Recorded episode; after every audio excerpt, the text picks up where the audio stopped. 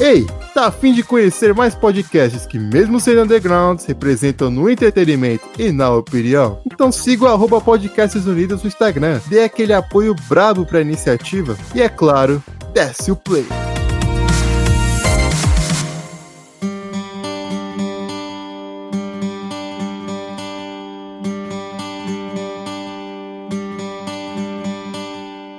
Hey, hey pessoal, sejam bem-vindos ao 13º MaguilaCast, o 13º de muitos. Eu sou a Alone falando diretamente de São Paulo e eu vetei o Leonardo desse programa. Bom, aqui é o Guilherme falando diretamente de Hell's Kitchen e Mary Shut the Door. Aqui é o Gustavo da Conexão Alphaviliana e eu não gosto muito do Michael Moore. Fala aí pessoal, aqui é o Pedrão falando diretamente do Empire State e fiquem tranquilos, vão às compras.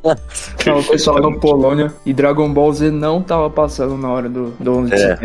Exatamente, Fato, exatamente. Essa semana estamos aqui para falar do primeiro grande evento do século XXI. O século XXI mal tinha começado e já chegou explodindo cabeças. Caralho. Sério, 11 maluco, de setembro, sério. esse evento que o mundo parou para ver, talvez o maior atentado terrorista já feito até hoje. Como o Polônia disse, o Goku não estava virando Super Saiyajin 3 e todos nós sabemos que o culpado é o Celso Portioli. É o maior mito da história humana isso aí. Tem até quem diga, né, que o Celso Portioli, o Celso Portioli faz propaganda pra, pra Cruzeiro do Sul. É a Cruzeiro do Sul que financiou o 11 de setembro.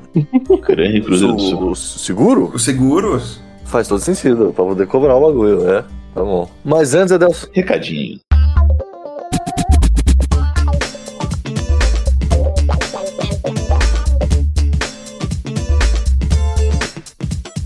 Espera um pouquinho que o programa já vai começar. Mas antes, deixa eu te contar. Você sabia que nós temos uma campanha de financiamento coletivo? Para você que gosta do MagilaCast e quer nos apoiar a continuar com o programa, pode acessar apoia.se barra MagilaCast, assim nos ajudando e ainda pode resgatar recompensas que podem trazer você aqui neste quadro de recadinhos ou ter acesso a conteúdos exclusivos. Tá esperando o quê? apoia.se barra MagilaCast. Caso você esteja chegando agora, acabou de conhecer o podcast, toda aquela maravilha, por favor, não esqueça de acompanhar o MagilaCast no Spotify e nos demais agregadores para ouvir em primeira mão os episódios novos lançados semanalmente. Também siga as redes sociais do MagilaCast por meio do arroba MagilaCast, tanto no Twitter quanto no Instagram, para atualizações, piadocas, mensagens e afins.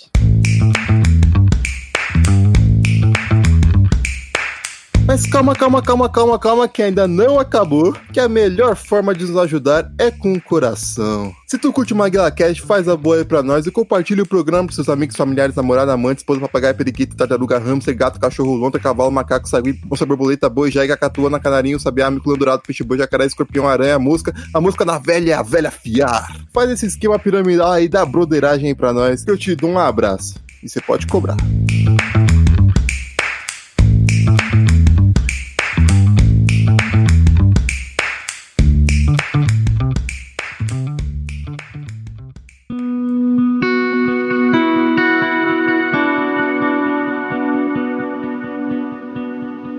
Hoje a gente está aqui para falar dos 20 anos, né, do, do 11 de setembro, aquela coisa toda. É óbvio que a gente não vai falar só do 11 de setembro, tantos documentários, tantas reportagens, todo ano, tal, todo, todo mundo já viu os bombeiros, os filmes, aquelas coisas todas. Mas é importante ver os contextos das coisas e tudo mais. E os antecedentes que levaram até o 11 de setembro e tudo mais. E a gente pode começar, talvez, tratar um, um parâmetro ali do, do meio da década de 80 para frente, né? A Segunda Guerra Fria, né? É um momento onde a gente pode estar início de partida, porque é onde o- os Estados Unidos começa mais ativamente a financiar os grupos contrários ao, ao, ao regime soviético e etc e tal, sobretudo no Afeganistão.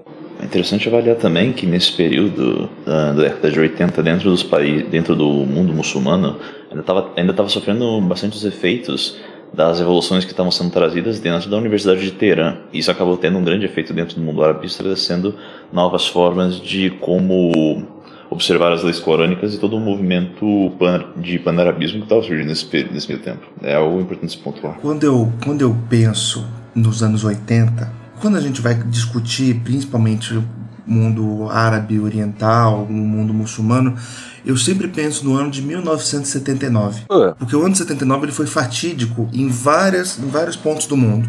Foi em 79 que nós temos a invasão do Afeganistão pela União Soviética. É 79 que nós temos a Revolução Iraniana. Em 79 a Margaret Thatcher sobe ao poder no, no Reino Unido. Em 74 tem a Revolução dos Cravos. Em 79 nós temos uma espécie de conjunção de fatores muito interessantes que nos levam a pensar a transformação do, do mundo.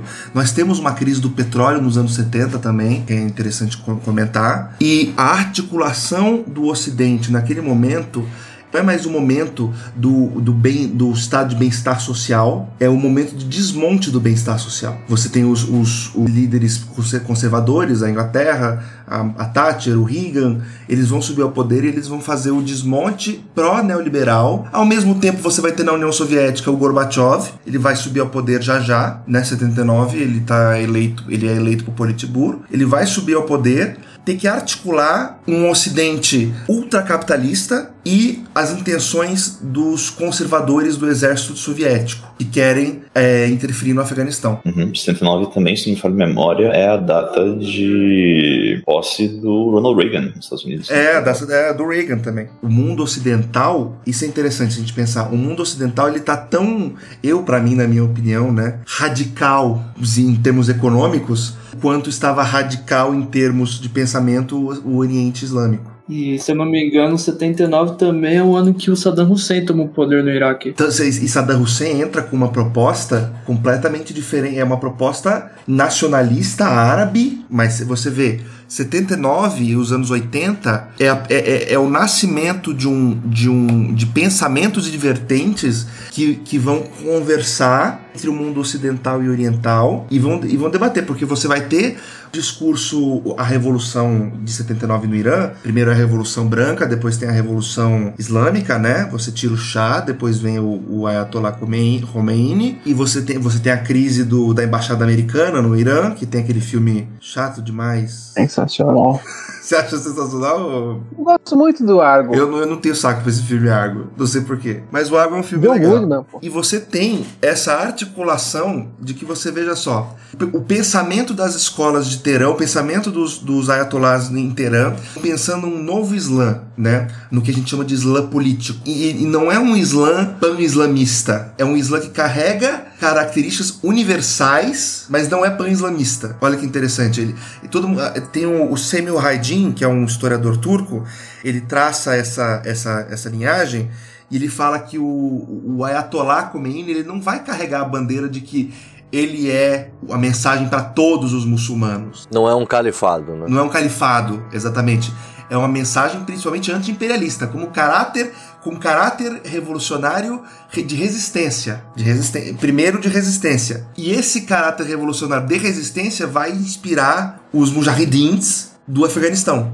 Mas isso que o, o Gustavo falou, e achei interessante quando fala do Reagan, vocês complementaram também, porque ele marca uma geração de presidentes. O Reagan é o início de uma era é, da política externa e, da, e das características de um presidente, que dura mais ou menos até o. Eu não sei se o, o Clinton talvez seja um intervalo, mas você tem o sucessor dele, que é o Bush pai. O Bush filho vai seguir e eles estão diretamente ligados com toda essa tensão é, geopolítica do Oriente Médio, mas o Reagan ele é um marco no manejo presidencial nos Estados Unidos. São presidentes que seguem uma cartilha do Reagan. A, a agenda neoliberal, né? A agenda neoliberal e o e essa ideia, o Reagan é ex-ator, né? Ele é um cowboy. É, então um você tem comediante. essa característica Os filmes deles são super legais, inclusive. western, um cowboy no governo, né? E essa história do, do o durão, o Reagan é um tough guy, né? Ele tem essa mão de ferro na economia, no país. E, e a Thatcher foi chamada de dama de ferro também, porque ela vai levar, vai substituir todo o gabinete por, por homens jovens, neoliberais, com ideias jovens. Acho que é o Mises que ela, rece- ela recebe no, por suas contribuições à economia, ao pensamento liberal. Então você tem,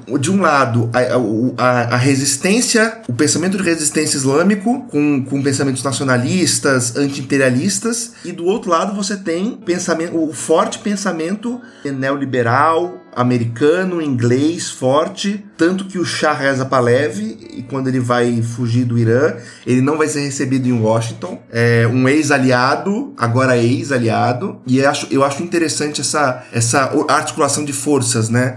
E que é muito interessante a gente tratar disso também, porque muitas vezes as pessoas jogam o campo de articulação de forças para o campo da geopolítica. Na, na história política, entender as articulações de força também é muito importante. Não, sem dúvida, isso é muito interessante de ser colocado. Além também do fato de outras questões também, que é o fato, inicialmente, do famoso relógio da meia-noite estar mais próximo, né? Tá, se não, se não me engano, no início da década de 80 ele ainda tá nos seus 10 minutos para meia-noite, e no meio ele já alcança seus 5 minutos para meia-noite, considerando toda a questão de tensão mundial e também considerando a própria questão das guerras pessoais de cada um dos, dos líderes neoliberais. A Thatcher vai ter todo o seu envolvimento nas Falklands, o Ronald Reagan vai ter o seu envolvimento fazendo a tão famosa e tão indiscriminada guerra às drogas, que acaba sendo toda aquela grande movimentação da década de 80, que são movimentos de tentativa de próprio, do próprio controle neoliberal dentro das próprias sociedades dessas figuras. E dentro do seu próprio ethos, como essas duas potências imperialistas e neoliberais nesse contexto. Não se pode esquecer disso, porque é uma questão de importante para a questão de manejo de recursos nesse período, né? Porque tem que destinar suas verbas para diferentes lugares, é interessante pontuar isso. É interessantíssimo porque no fim das contas é neoliberal, mas as independências da África já aconteceram, né? Então, o intuito imperialista agora é para garantir os recursos e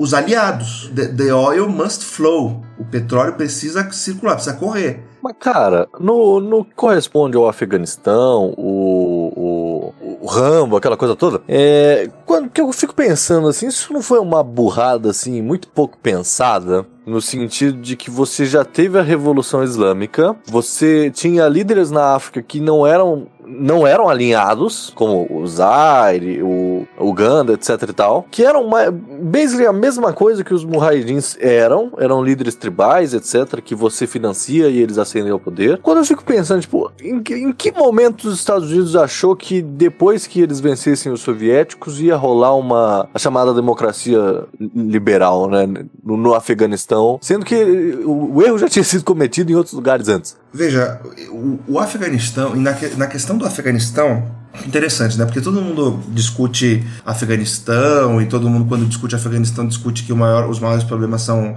o fim do direito das mulheres, etc e tal. Mas existe algo mais profundo que isso, que é soberania e resistência do povo afegão por várias invasões inglesas, várias invasões, não invasões, mas né, o The Great Game entre Rússia e, e, e Inglaterra enquadrou o Afeganistão no meio da, da Ásia Central, né? E, e, colocou ele contra a parede, porque ele precisava escolher um aliado. E você tem não, não o espírito liberal da democracia liberal, porque num país onde você tem emires, emirados, e, e, e o pensamento não é da democracia liberal, instalar um governo alien e pensamentos aliens num, num, num lugar cuja articulação de poder é outra, porque o Afeganistão ele é tribal, num certo sentido, porque você tem dificuldade de acessar certas partes da, principalmente do norte do Afeganistão, na, na cordilheira do Hindu Kush, você tem dificuldade de acessar lá, mas você tem dificuldade também de unificar esse país que é distinto linguisticamente, né? As duas maiores línguas faladas são Pashto e Dari, mas você tem também tajiques e baluques e, e, e, outras raízes linguísticas. Então o Afeganistão ele é fraturado. E uma democracia liberal tem uma questão. Você precisa basear a democracia liberal no espírito do liberalismo, do espírito de nação. Então você precisa criar a noção de nação afegã, né? Ou o que, que é o afegão, né? Quem é o afegão básico de democracias liberal do século XIX? Precisamos criar o, o, o, cidadão e a experiência do cidadão. Então nós temos aí um problema entre identificação do afegão com a democracia liberal. Democracia liberal é uma coisa alien no, no não, não que eu não estou dizendo aqui que o Islã é averso à democracia e, aos, e às liberdades, mas você pega um povo e você fala assim, olha, seu modo de governo é ruim, deixa eu pegar aqui, tirar, eu vou colocar este governo aqui, ó. Este governo aqui é bom. Primeiro que isso não é respeitar a soberania, segundo que isso é, é golpe, né, como houve no Afeganistão o golpe do, da a revolução afegã em 79, né, que depois começou combina com a invasão. Você tem o golpe do Talibã, né, a revolução do Talibã, e você tem a invasão americana. Então, golpes, golpes, golpes, golpes, golpes, e, e você tem um país fraturado. Eu acho que isso, que, que isso é importante ressaltar. Mas é justamente nesse sentido, assim, será que os caras não, não, não previram, assim, ou eles só não ligaram? Tipo, ah, é mais importante a gente bater no Brezhnev agora e depois a gente vê o que que dá, ou... Tipo, porque eu fico pensando, é muita falta de planejamento é, você achar que você financiar aquela galera ia ficar tudo ok. E você garantiu o governo deles depois, né? A galera do Afeganistão, depois do Talibã, quando sobe ao poder tudo mais, depois que já acaba a guerra, etc e tal, quando eles sobem no primeiro emirado, eles descobrem que tão ruim quanto o comunista ateu é o, é o liberal progressista, né? E você tem todo o rompimento, etc e tal. Só que assim, não, ninguém pensou que, tipo, putz, essa galera aí não vai conseguir fazer um governo de coalizão, aquelas ideias todas que eles queriam. Por quê? Porque, porque a justificativa americana não é simplesmente de um. Nós estamos defendendo o Afeganistão contra uma agressão soviética, ou muito menos garantindo os, os direitos humanos tal contra o Talibã. Eles têm um. ou, ou pelo menos era suposto que tivesse, um projeto de, de democratização daquele local. Você não simplesmente invadiu por invadir. E essa nunca foi a justificativa, apesar do Biden nas últimas semanas ter falado que era só invasão por invasão. Mas essa não era a justificativa inicial. Você tem um, um complexo aí por trás, né? Um complexo de interesses por trás. Mesmo que. Você tem que pensar que, que o Departamento de Estado americano vai fazer as coisas sem pensar, né? Eu acho meio estúpido esse do negócio do Biden, né? Invadimos por invadirmos, né? Claro que foi pensado, tinha toda uma estrutura por trás, mas pensa, pensa o quanto não é viável garantir uma guerra no Afeganistão. Pensa o quanto não é viável. Um país sem, sem acesso ao mar, tribal, no meio do Hindu Kush. Não é acessível, não é viável. É, é, é logisticamente impossível. É uma merda de lugar, na verdade, não é um país merda. É, não, eu não estou justificando a história do país pela sua geografia. Eu estou dizendo que, que logisticamente e militarmente é muito difícil. Então é muito mais fácil você, você investir em quem sabe o terreno, que são, era o caso dos mujahidins, que tem tática de guerrilha contra o exército, contra a guerra formal é muito mais fácil, muito mais, muito mais, não fácil de lutar, porque guerra nunca é fácil, mas é muito mais efetivo e ao mesmo tempo, os Estados Unidos não estava com uma, é, pelo menos até onde, eu, até onde eu sei, li, pesquisei, a mão americana não estava enfurnada no Afeganistão para garantir um governo liberal afegão. É um momento em que os Estados Unidos precisa garantir uma vitória, porque os caras vão perder no Vietnã, ou estão já perdendo no Vietnã, entendeu? O, o, os caras precisam ganhar moralmente essa guerra, né? O que é ganhar moralmente essa guerra? É dizer que estão apoiando o povo, estão apoiando um povo que, que, que é o lado certo da guerra. Sim, sim sem dúvida, porque a derrota em 78, toda a questão do último helicóptero saindo de Saigon, etc., é, foi um grande baque para a moral americana. E isso, o impeachment de, de, Nixon, que provou toda, e teve todo aquele ato de como a figura do presidente não é confiável, trouxe muita essa questão de desconfiança para dentro dos cidadãos americanos. Eles precisavam de ter esse respaldo de segurança para que pudessem se sentir perfeitamente seguros dentro da sua democracia. Sim. E para isso tinha teve toda essa necessidade de vencer a guerra do, na Afeganistão, sem dúvida. É o final do discurso do, do, do Rambo 3, né? Que é quando ele fala os mujahidins, esse povo guerreiro, etc e tal, que estão aqui lutando pela sua liberdade, tal qual um americano. Sim.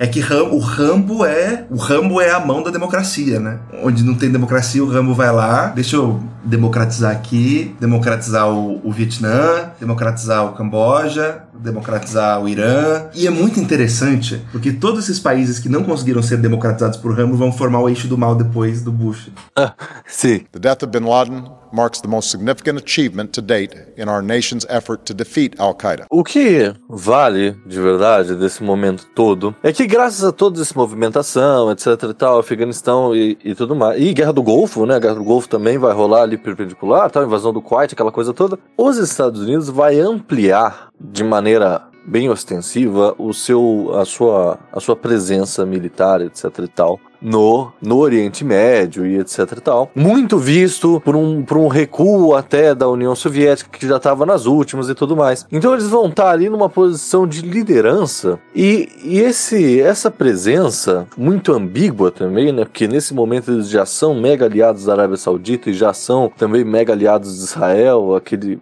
enfim, inimigos que ao mesmo tempo são aliados. É, um, é uma, é uma geopolítica muito, muito esquisita pro cara que, que tava lá, né? E é nesse momento momento que, assim, grupos que são mais protagonistas do nosso programa de hoje começam a surgir e ficar cada vez mais contrários a essa presença americana. Vamos lembrar também que nessa época acontece a, o, aquele filme lá, o Falcão Negro em Perigo. Ah, É a sim. Batalha de Mogadishu nesse momento também. E o, a- o colapso do governo no Somália, aquelas coisas todas. Então, assim, é um, é um momento de, de agressão internacional americana para essa região. E esses grupos mais fundamentalistas, se é que a gente pode chamar dessa forma, é, começam a, a- a se movimentar, entre eles a Al-Qaeda, né? É, o, você vê, né? Grupos fundamentalistas, né? Você, você tem o. Se a gente chamasse de fundamentalista ao pé da letra, to- todo mundo muçulmano seria fundamentalista, né? Todo muçulmano seria fundamentalista. Mas no, no, no caso da Arábia Saudita, você tem. E olha que interessante, né? A Arábia Saudita e o Irã,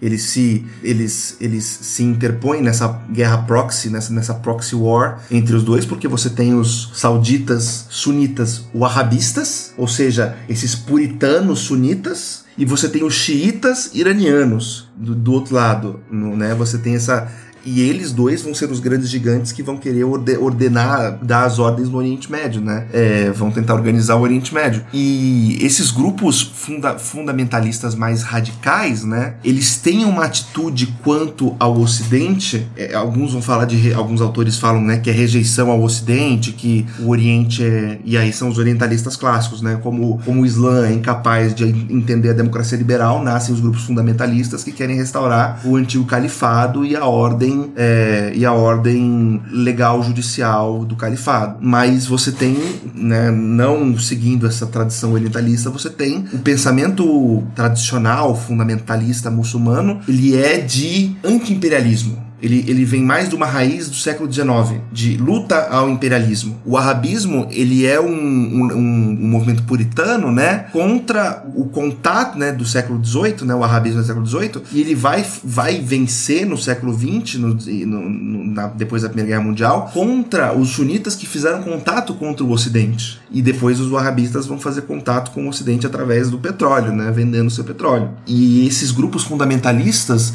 eles vão nascendo, e o, e o, e o Bin Laden é um príncipe saudita, né? Ele, eles têm esse espírito de, de. Não é revanchismo, como é que fala? De, de resistência. Porque vale lembrar que até o final da década de 70 você conseguia ver lá as aventuras dos, dos melhores filmes da Disney em qualquer cinema ira- iraniano. Uma coisa que eu acho muito interessante da Al-Qaeda e do discurso deles, e que faz sentido colocando a, a, a base de pensamentos orientalistas mais tradicionais, no sentido de que o, o ideário que eles vão criar, sobretudo contra os Estados Unidos etc e tal, é bem um ideário de guerra santa, né? É a ideia de que nós temos, esse- os Estados Unidos estão na Arábia, que é o nosso lar sagrado, etc tal, onde está a cidade sagrada tudo mais, roubando as riquezas da Terra Santa, e isso é, isso é, são os infiéis na Terra Santa, né, cara? Isso é inadmissível, sobretudo no fato deles não estarem aqui para se converter e sim para roubar as nossas riquezas. E aí fica interessante e complexo, né? Porque aí você tem o religião e geopolítica juntos. Interesses geopolíticos e narrativas religiosas, né? Você conclama a jihad, você conclama a guerra santa contra Israel e seus aliados, contra Estados Unidos e seus aliados. Você conclama jihad e aí você começa a converter, né? Você faz várias conversões em massa, você tem propaganda de conversão para aquele islamismo radical que não é o verdadeiro islamismo, porque no fundo, no fundo, se você tem acesso, se você tem acesso aos recursos, é você que manda. Então, se você, se você fundamentalista tem acesso ao petróleo, é você que dita as regras. É você que dita as regras do jogo. Você corta, você corta o fluxo de petróleo, então o verdadeiro Deus é o chamado dinheiro. O verdadeiro Deus é o verdadeiro Deus, de- Deus dólar. O famoso mamão. É, é, é um, é um puta Deus legal. Né? É. Quem não gosta do Deus dólar que tá hoje a 5,50? E, e isso é para isso é uma deturpação da, da religião. É, é, jihad, não que jihad é deturpação da religião que faz parte da história islâmica, mas jihad é a guerra pessoal, interna, para ser um bom muçulmano. Mal traduzido pelo ocidente, jihad vira guerra santa. E por mim, essa guerra santa, o que traz por trás dessa guerra santa é o Deus chamado dinheiro. E os orientalistas e os orientalistas americanos, muito bem versados nas, nas suas universidades e nos seus area studies, né, nos seus estudos de área, porque ser formado em Yale, Harvard, no Ivy League, você sai no area formado pelo area studies, você sabe descrever uma, uma população. Se eu saio formado na SOAS, Schools of Asian and African eh, Oriental and African Studies, eu saio formado pela SOAS, eu saio um orientalista formado, eu posso articular o império, o discurso do império né? O discurso imperialista americano. E aí eu pego aqui aquele aquele aquele árabe, aquela aquela personagem árabe, né? Não é você você esquece abandona nacionalidades é árabe, é árabe, abandone as nacionalidades. Você pega aquele indivíduo árabe e fala, este indivíduo, e aí vem o discurso de, de Said, né, do Eduardo Said, esse indivíduo árabe, e o discurso do Albert Memmi também, esse árabe é o malvado. Né? E aí a gente está entrando, a gente tá entrando na discussão. Al-Qaeda é um grupo mal, ruim, sim, é um grupo terrorista, né? Para mim nada justifica ma matar ninguém, né? Eu, não, eu acho não, não cabe ao homem tirar a vida de outro homem. Mas você tem esse discurso jihadista esse discurso jihadista que vai ser articulado também pelos Estados Unidos, o discurso da Guerra Santa contra nós, porque ó, nós que queremos instalar a democracia liberal, como é que eles estão? Olha como eles estão contra a democracia liberal. Nós, nós que estamos defendendo os direitos. E a jihad, e, e a jihad não, e os, e os jihadistas, né, os, os grupos como a Al-Qaeda, são resultado do, do, do próprio financiamento de grupos como os Mujahideen. Eles são grupos como os Mujahideen. As pessoas têm que parar de achar, os Estados Unidos têm que parar de achar, os pensadores americanos, a academia americana tem que parar de achar que apesar de ela estar no centro do império e no centro da produção acadêmica, é, ela, eles articulam as, as area studies e o pensamento histórico como se fosse antropologia do século XIX uma, uma arma do, a, a, academia e o pensamento termina se tornando arma do império e do imperialismo. E eles articulam como antropologia do século XIX. vou conhecer esse povo inferior, esses povos simples, e vou articulá-los e vou criar um discurso sobre eles. O destino manifesto. Seu destino manifesto intelectual. É, é, se a gente pensar de certa forma, não só os Estados Unidos com seu destino manifesto, ele vai e quando ele se tornar potência, né, e quando ele se tornar, ele vai articular seu destino manifesto nas academias, mas a, o império, os, impérios, os imperialistas do século XIX já articulavam o, o, discurso acadêmico, né? Os Estados Unidos só vai ser a nova geração do império. É o que se fala na ideia de mundo muçulmano, né? É o pensamento no final é o que se pensa de mundo muçulmano. A gente nem leva em consideração que os próprios pensadores muçulmanos pensam acerca de si mesmo e de mundo muçulmano. Né? O Islã político não é só o que é produzido na academia ocidental. O Islã político é o que os pensadores islâmicos também estão pensando acerca de si mesmos. E no fim das contas, Revolução de 79 é Islã político, o arabismo é Islã político e é Saddam é Islã político. O pensamento de Saddam, assim como hoje em dia Erdogan é Islã político, Síria é Islã político, a explosão no Líbano é Irã político. O islamismo em geral ele tem, tem uma história muito conectada com a política, independente da sua situação, né? É algo que foi presente desde suas concepções, desde o seu grande cisma na, na consideração da, do, da associação de Maomé. Mas é interessante como isso aparece realmente nessa época, que ele toma um caráter muito mais expressivo dentro de uma questão internacional, de uma política externa. E isso é muito relevante para como ele vai se estruturar no desse tempo até a atualidade. Sem de dúvida. Você, vê, você tem a, a, a, a argumentação e a estruturação de grupos fundamentalistas baseados no, nos pensamentos básicos de Maomé e, e, e, nos pensamentos base de Maomé, né? Não, não os hadiths, mas a idealização de como seria a primeira comunidade de crentes. E eles vão levar a 13 terceira, enésima potência, querem levar a cabo a ideia não, de, desse mundo perfeito. Tem, um, tem um outro, uma outra questão também, assim, que, que vai mais para a política internacional da época e para como as relações internacionais, é, principalmente Estados Unidos com seus antigos aliados, se mostrava. Que, por exemplo, nesse momento do fim da Guerra Fria, dissolução da União Soviética, é, vitória americana, etc e tal, Aqueles líderes que antes garantiam estabilidade regional para determinado país, etc e tal, de repente eles já não são mais tão necessários, né? E aí você começa a ter um, personas não gratas que antes eram muito gratas, que é, por exemplo, o caso do Gaddafi. E o próprio Gaddafi, ele vai, não, não, não diria exatamente para espizinhar os Estados Unidos nesse sentido, mas durante muito tempo ele realmente vai financiar muitos grupos, né? Grupos terroristas, os grupos terroristas pelos Estados Unidos, é, em, em, favor de detrimento dos Estados Unidos no, na região do Oriente Médio, no mundo muçulmano, etc. Tal. Então, você também tem um, um lado, assim, que, que é, é, é, o, é a utilização dos países, dos grandes líderes, etc e tal, desses grupos, que são, são interessantes para cada grupo em cada momento. Da mesma forma que foi interessante para os Estados Unidos contra a União Soviética no Afeganistão, para outros grupos é interessante contra o próprio Estados Unidos. Essa, essa questão de pessoa não grata é o caso do Saddam, né? É o caso do Saddam, que é recebido de tuxedo, recebe o presidente americano de tuxedo, né? Uhum. E depois invade o Kuwait, com a retórica de Kuwait é uma invenção do imperialismo britânico, Kuwait devia fazer parte do Iraque, ele invade, Guerra do Golfo, etc e tal. E você tem líderes patrocinando a- os, os grupos terroristas, né? É, gente patrocinando o Hezbollah, gente patrocinando o Al-Qaeda, né?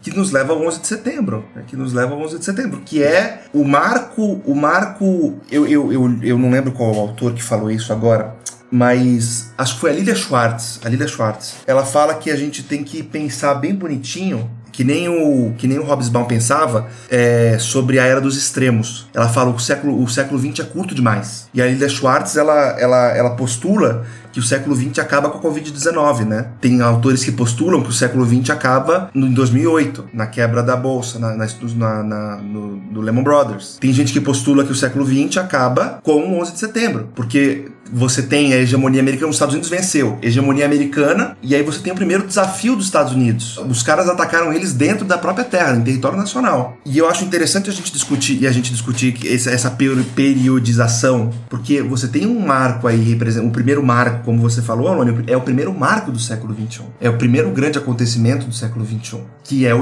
que é o embate de culturas, é o, que é o Ocidente e Oriente, que, que, que, que leva a política internacional, que leva a geopolítica, que é resultado dos anos 80, que é, que é muita coisa imbricada. Eu, eu não sei, eu acho que 2000 e, eu acho que o fim do século XX talvez ainda esteja para chegar, talvez ainda esteja vivendo o século XX. Ah, cara, eu, eu, eu gosto dessa parada do, do, do 11 de setembro ser essa quebra assim, porque principalmente assim, quando a gente para pra pensar no. no como chama? O. A opinião popular, é, sobretudo na questão da guerra do terror, que quando a gente pensa em guerra antes disso, você fala de, ah, é o país contra outro país, é aquele líder, é o etc e tal. A guerra ao terror, inaugurada ali, o inimigo ele é muito invisível e muito volátil. Você não tem exatamente uma coisa, com exceção talvez do, do, do primeiro emirado, né, do, do Afeganistão, etc tal. Você não tem um inimigo muito claro. Você tá indo pra um, pra um lugar, você tá mandando seus soldados, né, o, o cidadão americano, né, eu- diversas coisas já discutem isso, né, de que tipo, o cidadão americano vê o seu soldado indo pra outro, que, que foi muito que o Trump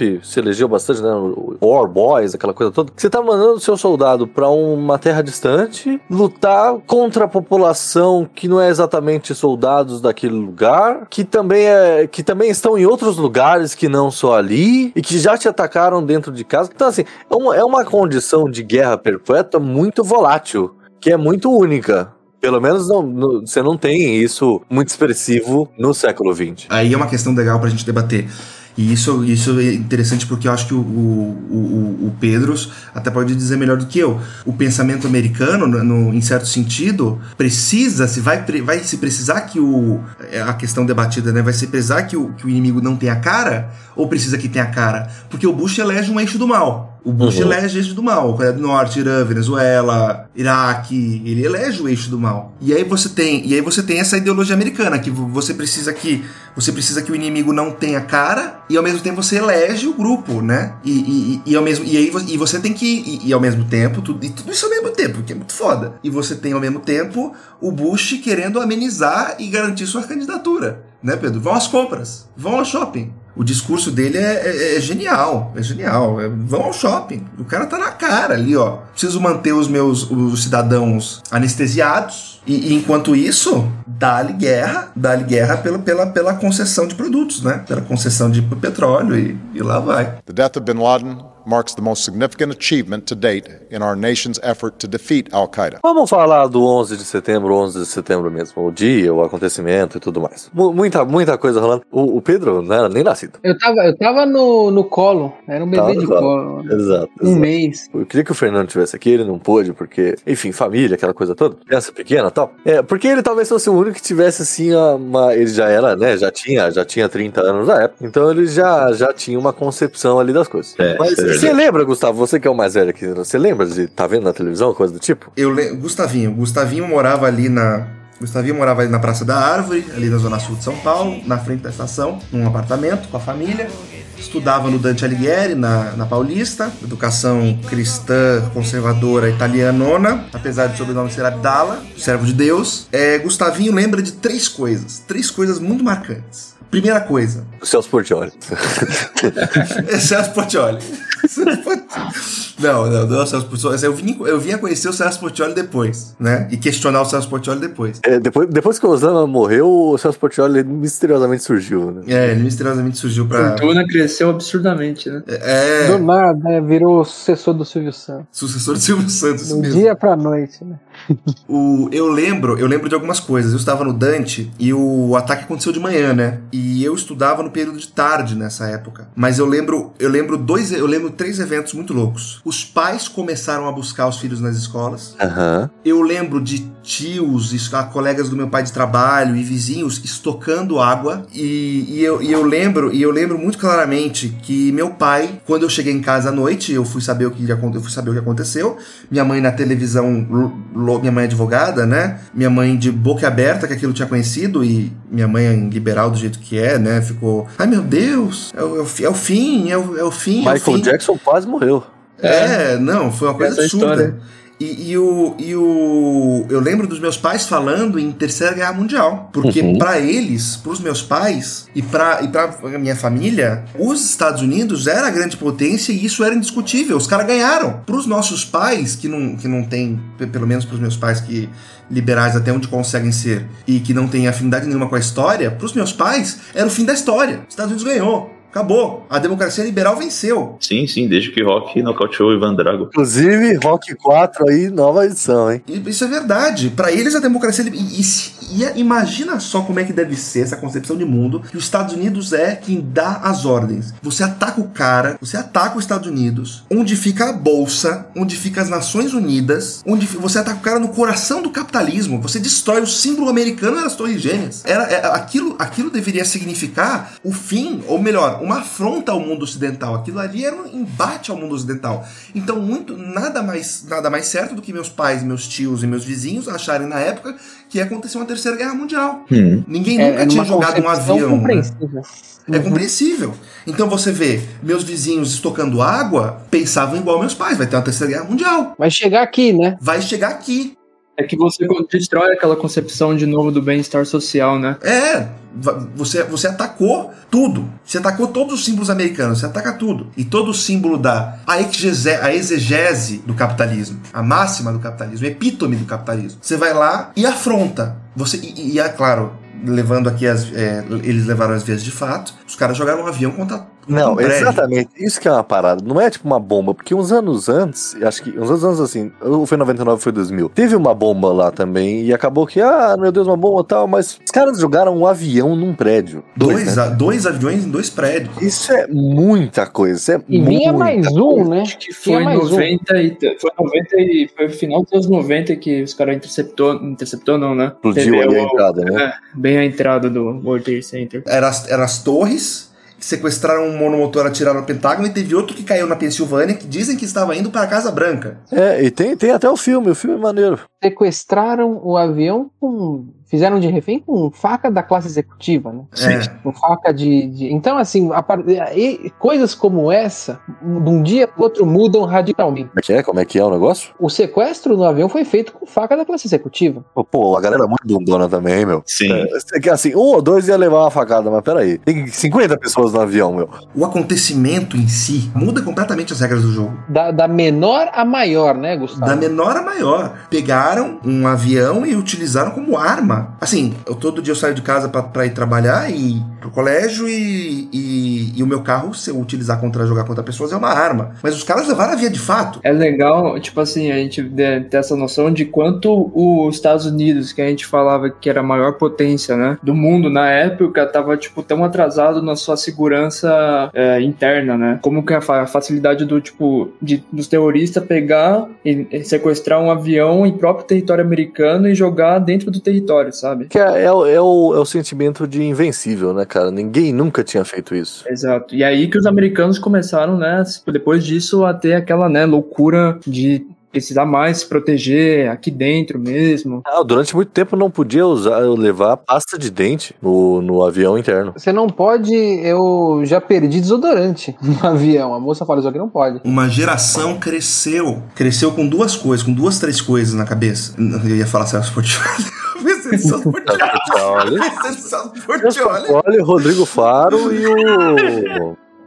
Eu pensar, eu não consegui. Ai, meu Deus. Faustão, põe o Faustão. Não, não, Não, não. mais. mais. Como é que fala? É, tem também o. Tem também aquele que tinha o microfone dourado. Qual que é o nome dele? Raul Gil. O Raul Não, Gil. Gil. É Raul Raul Gil. Raul Gil. Não, mas o Raul Gil já é velho. Ele É, já Raul Gil. Eu conheci, eu conheci o Raul Gil. Raul Gil. Eu, eu conheci o Raul Gil. É mesmo? Eu conheci o Raul Gil na locadora Blockbuster, naquela, é- naquela, na época dos bons tempos. Eu conheci o Raul Gil, o Raul Gil tava alugando um filme no Blockbuster. O tempos do Blockbuster, hein? Raul Gil, gente como a gente, né? Você alugava naquela ali que depois foi transformada em lojas americanas, uma das 50 mil que foram. Todos foram Americanas. transformados em lojas americanas. Mas o, o- as três coisas que, os, que o jovem da minha geração cresceu foi com o questionamento do, do, do poderio americano, né? Não um questionamento, mas esse foi o grande debate, né? Sim, sim. Esse foi o grande debate da, da nossa época, foi. Porque eu cresci ouvindo guerra do, vendo guerra do Iraque, invasão do Afeganistão, e quando eu tinha. E quando eu fui ter 17 anos, quando eu tinha 17 anos, ah, caía na prova isso. Uhum. Virou assunto de geopolítica. Guerra ao terror. Guerra ao terror virou questão de prova. E olha como isso afeta, afetou a vida de muita gente. Existe um ante-11 de setembro e depois de 11 de setembro. Pelo menos na- nas companhias aéreas existem, né? Não pode levar tesoura, nem apontador, nem, nem, nem desodorante, nem líquido com mais de 100 ml. E existe principalmente nos, comer- nos, nos canais de documentário, né, cara? Que é todo dia um documentário sobre. Quando a gente historiciza o 11 de setembro e coloca ele na, na longa duração, na longue durée, ou se a gente coloca ele dentro de uma de uma de uma de um, de um período de tempo de 79 a 2000 e, a 2021, que foi a saída do Afeganistão, 79 a 2021 ou até antes. Se a gente colocar de, de do, antes do Afeganistão, então se a gente colocar de 1860 ali, uma das guerras anglo-afegãs, 1850 1860, até 2001 e pegar a história moderna do Afeganistão, quando a gente historiciza esse período, a gente vê que esses pontos, esses eventos históricos, eles são da nossa competência do historiador também e da nossa importância historicizar essa galera, esses acontecimentos. O, o resultado da gente simplificar o 11 de setembro é falar que muçulmano é Cabum. É falar que muçulmano é explosivo. Se você simplifica, você fala todo árabe é muçulmano, todo muçulmano é Cabum. Aí você vai com aquelas 10 mil generalizações. Porque véu é opressão à mulher, é, eles são incapazes da- de ter democracia liberal, porque o Islã é contra a democracia liberal. E lá vem as, as 500 Barbaridades. balelas, barbaridades e balelas que a gente tem que ouvir. Por isso que é importante a gente estar discutindo aqui. Por isso que é importante a gente estar historicizando isso aqui. Sabe que eu queria fazer, foi falta de organização minha, mas de, de fazer umas, uma, uma- um debate, que nem vocês fizeram na pós, sua pós, Gustavo, sobre o 11 de setembro, sobre, e tinha que entrar segurança pública. E falavam, pô, você tá no curso errado. Eu falei, não, como, como assim? Tem que historicizar isso. Tem que historicizar. É, a gente teve na, a gente teve na Unifesp, que foi os, os 20 anos do 11 de setembro e a discussão dos 20 anos do 11 de setembro.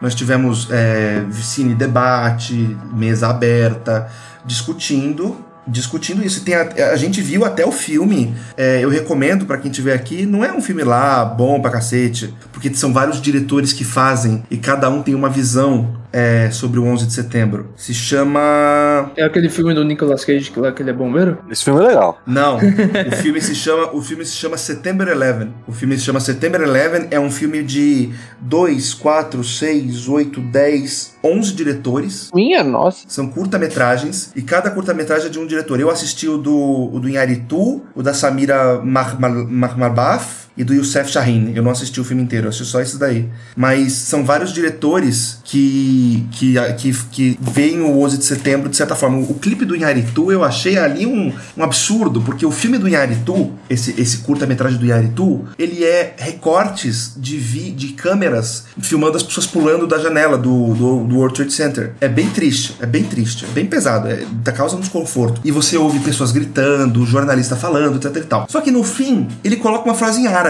Eu não vi o curta do Inaritu, mas eu lembrei de uma de ocasiões em, na- onde estava o World Trade Center. Você tem um memorial é, extremamente simbólico em Nova York. Então você tem um- uma construção de uma estação de metrô e de um shopping luxuoso. Só que a construção, a arquitetura, ele forma as chamas da explosão, Sim. algo assim. É, você tem um, é, é nesse formato. Infelizmente o pessoal não pode ver, mas vocês conseguem ver. E é um shopping luxuoso, tudo embaixo. E você tem, aonde eram os prédios, você tem duas pontes, talvez, não sei como é que chama aquilo. Com os nomes das vítimas, você tem flores nos lugares e você tem o museu, o memorial, que eu não tive a coragem de entrar. E fui recomendado a, a, não conhecer. Tive duas oportunidades e você entrou e assim, é uma coisa, é, pelo que eu ouvi, similar ao curta do Inaritu. A frase que o Inaritu coloca no filme, no final do filme, é Aliyamina Allah Nur Ali Ardina. É, Does God light blinds us or guide us? A luz de Deus nos guia ou nos cega, né? Você colocar essa frase no final das contas, você lê e fala assim, porra, é, os muçulmanos não, não fala assim, ah, como a culpa é dos muçulmanos, ou como os muçulmanos não sabem ler a religião deles direito, que a religião é boa, etc e tal. Quanto ao memorial do 11 de setembro, você entra lá, são fotos, medalhas, assinaturas, restos da coisa do prédio. É, é pesado, não é fácil, não é fácil. É, é umas cenas assim fodas. São umas cenas fodas, sabe? Papel caindo, papel caindo do, do, do prédio, e fuligem, e destroços, escombros, e os prédios caindo. Então, assim, não é fácil. Mas. É, é o Joelma, é o Joelma americano, né, cara? É, é, é, quase mais que o Joelma, né? Pelo amor de Deus. É, proporções Eu, meu pai e minha mãe entramos no, 11, no Memorial do 11 de Setembro. Quem não conseguiu entrar no memorial, eu fui no memorial às vítimas do, do Holocausto também. E minha mãe não entrou, não conseguiu entrar. Só entrou eu e meu pai. Claro, tem, uma, tem propostas diferentes, né? Esses dois monumentos. Tem propostas diferentes, esses dois monumentos. O, o, o do 11 de setembro é quase um memorial aos bombeiros. Uhum é, é, muito voltado ao Memorial Bom Você tem até acho que uma estátua da liberdade, uma maquete da estátua da liberdade, ou é uma maquete, eu não lembro muito bem, mas é uma maquete no meio da sala com um monte de medalhas penduradas e um monte de objetos pendurados nessa, nessa, nessa estátua, né, nessa maquete. E essas medalhas são dos, dos bombeiros condecorados, né? nenhum deles é o Nicolas Cage, obviamente. Pô, isso é falta de, de, de, de, de pô, tem que homenagear o Nicolas Cage. Essa questão dos bombeiros em, em, é muito curiosa, porque você tem uma. Nessa. Acho que desde de antes, mas nessa época, o prefeito de Nova York era o Giuliani. E você tem nesse período um, um grande enaltecimento aos, ao Police Department e o Fire Department, né? O bombeiro e os policiais nessa é, geração é do Maluf, do, né? E fica marcado, né? A questão do Giuliani, dos bombeiros. E, e tem essa coisa do. Depois nós vamos ver com Guerra ao Terror aqui, do, do Memorial Day. Não, não, não tô dizendo que esses caras se incluem no Memorial Day, mas você tem essa relação do, do lembrar, do. para não esquecer, vamos registrar aqui, né? Tudo que aconteceu de uma maneira muito incômoda, né? Eu não gosto muito desse discurso americano, não, porque faz, parece, faz parecer não, que. Por exemplo, sniper americano. Não, exata, eu queria discutir isso o tempo todo, ainda bem que você tocou nesse assunto. Eu não vi o filme, mas a proposta do filme é, é, Eu quero muito ver, porque essa proposta é que o, que o Gustavo tá maneiro, propondo aqui. Maneiro. Ah, a, a, o filme Sniper americano é basicamente assim: The, the Muslims brought on themselves. Brought this on themselves. Os muçulmanos que causaram isso, sabe? Nós estamos atirando nas crianças que estão levando bombas porque eles atacaram a gente primeiro. É um discurso, é um discurso americano. filme patriótico americano é muito fácil de conhecer. Você sabe, você sabe a característica do filme patriótico americano. Você sabe. Pô, batou aí, Gustavo. É, não, é, é fudido, é fudido. É, é, você tem aquele. Não, e tem um que é a trilogia. A trilogia é ótima. Invasão à Casa Branca, Invasão a Londres e invasão a sei lá o que. Tem, são, são três. É com Morgan Freeman. Olympus, Olympus Has Fallen. Olympus Has Fallen em inglês. Invasão à Casa Branca. É com o Morgan Freeman e o Gerard Butler. O Gerard Butler, é ele mesmo. Esse filme, quem é o vilão? Quem é o vilão é o. Quem é o vilão é o, é o norte-coreano. Sim, é o norte-coreano. É o norte-coreano, é eixo do mal. Ó, eixo do mal. Ah, eu já vi esse filme, passa direto na sessão da tarde isso aí. Sessão da tarde não, na, na tela quente. E aí você tem depois o London Has Fallen. London Has Fallen, que é quem é o vilão? É o árabe. E, da, e aí tem o terceiro, que é Angel Has Fallen. Coreano até é vilão mesmo, que o K-pop vai... Filmes do, do Pierce Brosnan no 007 são muçulmanos, os vilões, ou são ou tem os norte-coreanos também. E sem, ou, ou, terroristas franceses, enfim. Terroristas. Tem também outro, outro com Channing Tatum. Channing Tatum, não sei o nome dele. Ataque ao Poder. Ataque ao Poder. Não, mas o Sniper americano é maneiro. É o único filme bom do Bradley Cooper. É maneiro, para. É legal. Cano, é essa questão do memória, esse discurso que não pega aqui, não pega entre nós aqui, críticos e, e não pega fora dos Estados Unidos. Não pega fora dos Estados Unidos porque esses filmes onde, os, onde estão eleitos, eleitos os vilões, e onde o nacionalismo vence, onde, o que vence é a nação americana, o espírito americano, a bandeira é, americana. Isso vale pra nação, né? É, não, mas pra gente não pega, porque a gente não tem é. esses vilões. Nós não temos Não. esses vilões. Nós somos o quintal dos Estados Unidos, mas nossos vilões tá mais pra segurança pública do Rio de Janeiro, entendeu? O vilão do Brasil é o seu racismo que ele nunca venceu, entendeu? O vilão dos Estados Unidos são to- é todo o eixo do mal. Os socialistas, os latinos, os árabes e os norte-coreanos. E esse heroísmo é uma fantasia. A canalice matando as crianças, por exemplo. E, e o. E no, se você pega as imagens do funeral do, do tal sniper americano, ele morre é, baleado por um soldado, o Texas para. Mas o Texas pararia mesmo. Sabe uma coisa que me irrita no Bush, por exemplo?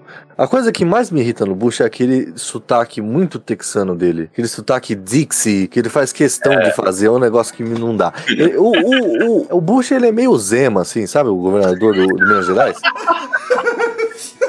O Zema, ele faz questão de falar que ele é forte, assim. É desnecessário, cara. Pá. Só que o pior de tudo é que nem texano ele é, né? Ah, então, ele é o Ivy League, esse cara. É um cara lá de- da Nova Inglaterra, eu acho. Nada a ver, O, nada a ver. o- o Bush ele é incapaz de ser presidente. Ele é, ele é incapaz de ser presidente. O Al Gore, o Al Gore é piada também, né? Porque, tipo, O Al Gore é meme, mas é mais pela questão da.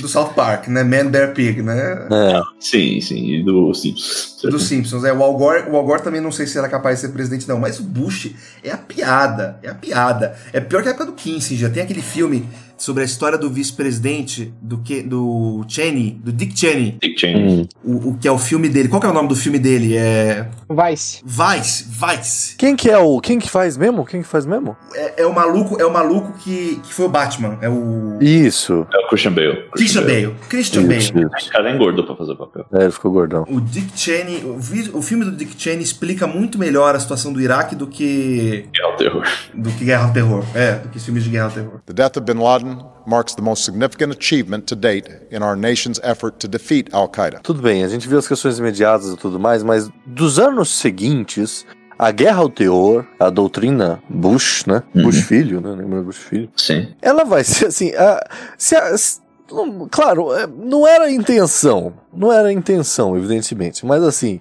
Se a ideia era frear os americanos, foi, aconteceu o contrário, né? A gente teve um, um aumento gigantesco da presença americana. E, e agora forte, né? Porque antes era meio velado tal, você mandava assim grupos paramilitares, etc tal. Não, agora, meu, e você deu uma justificativa. Tanto que tem, né, toda aquela, aquela teoria da conspiração, que o 11 de setembro, na verdade, foi feito dos Estados Unidos próprio mesmo. Bush. é. Pra ter justificativa, etc tal. Porque teve mesmo, né? A partir daquele momento você ah, validou internacionalmente intervir num monte de países. né? Sim, sim. E, e, inclusive, pro lado dos Estados Unidos piorou também, porque quando eles aumentaram isso, surgiu um milhão de outros grupos extremistas para novos inimigos, etc e tal, né? Além dos grupos que já tinham e agora viraram inimigos, como o Hamas. Né? O Boko Haram surgiu, o Hamas já existia e foi tido como terrorista a partir dali. Né? Os Estados Unidos cansou de testar as armas novas com latinos e foi testar em outro ambiente. Exatamente. O mexicano já tava, já deu o que tinha que dar. Pra mim é indigesto, não só a situação em que, em que, foi, em que foram colocados os países árabes, mas toda, Países muçulmanos, no geral. toda a guerra ao terror. A guerra ao terror é, é, uma, é, uma, é um absurdo na minha, na minha concepção. Países financiam o terrorismo. Financiam, financiam sim. Sabe o que, o que aconteceria se não tivesse terrorismo? Sabe o que teria acontecido se não tivesse terrorismo? Não. Sabe, o que- sabe o que devia ter acontecido para não ter terrorismo? O imperialismo não devia ter posto o pé na porra do Oriente Médio em primeiro lugar. O erro foi o primeiro cara que mostrou um cartão do Mickey Mouse lá. Se não fosse o, o Dizzy Gillespie tocar trompete pra diplomacia do jazz em 1956, não teria essa porcaria. É, Tudo culpa do Dizzy às Gillespie. vezes. Tudo Não, culpa desse trompetista que eu adoro.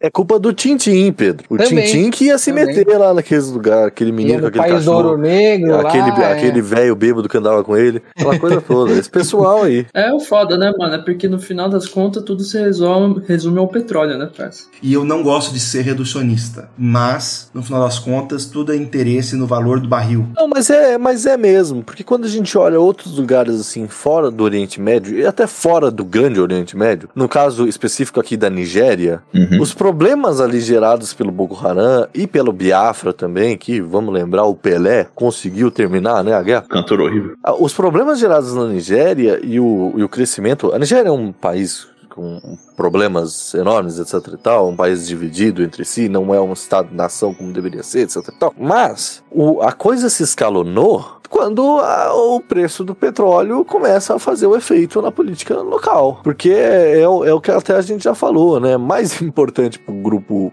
extremista é, muçulmano aqui no caso impor a, a doutrinação religiosa deles, etc e tal, é eles estarem donos da riqueza local, que no caso é o petróleo. Se fosse outra coisa, seria outra coisa. O problema do reducionismo das riquezas locais, eu acho que vira um problema quando se se coloca, por exemplo, no Afeganistão, quando se fala da venda de opiáceos no Afeganistão. Como se, caramba, aquilo ali fosse. Não que seja um mercado pequeno e que não faz diferença, não é Mas isso. não tem nem comparação em, no mercado do PIB de país, em- exato, não é. Tratam o, o opiáceo no Afeganistão como se ele fosse a, moeda do Afeganistão e tal. E por quê? Porque você precisa arrumar, quando você não tem petróleo, como o Afeganistão não tem porra nenhuma, você precisa arrumar alguma coisa que, que, que, que valide o, o argumento eh, da commodity, né? Não, é que no caso do Afeganistão, a intervenção foi claramente a, né, na procura do Bin Laden e tal.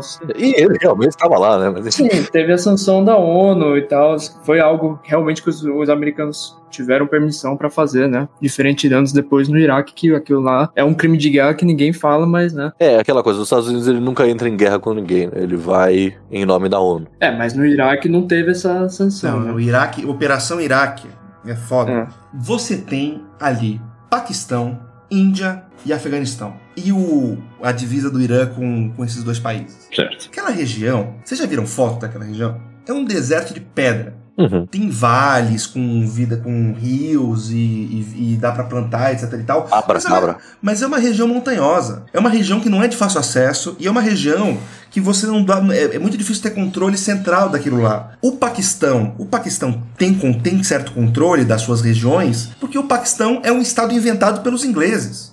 O Paquistão é um estado inventado. PAC, PAK, é, é inventado. O Paquistão significa Não é, não é, o, não é o acrônimo das, das etnias, né? É, o acrônimo Pashtun, é, aí, é, é, é. Pashtun, Sikhs, é, Baluques, e, enfim. é. Enfim, Paquistão é uma, é uma invenção. E assim, o Bin Laden, o Bin Laden tem aquele filme Zero Hour, né? Tem outro filme que a gente pode levar aqui, que é o filme da caça ao Bin Laden. Qual é o nome daquele filme? Homem de Ferro 3. Filha da. Não, é A Hora Mais Escura, é, com a Jessica Chastain. Em, em inglês é.